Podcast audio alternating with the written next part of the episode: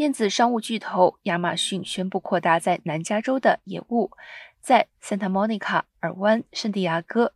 增租四十三万九千平方尺的办公空间，还将会陆续增聘两千五百人，包括零售、运营、游戏和网络服务等领域。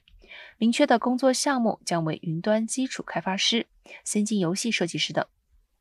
几乎全部都是加州当地人。新增的基地将使亚马逊在南加的使用面积达到一百五十万平方尺，新增幅度达到百分之四十。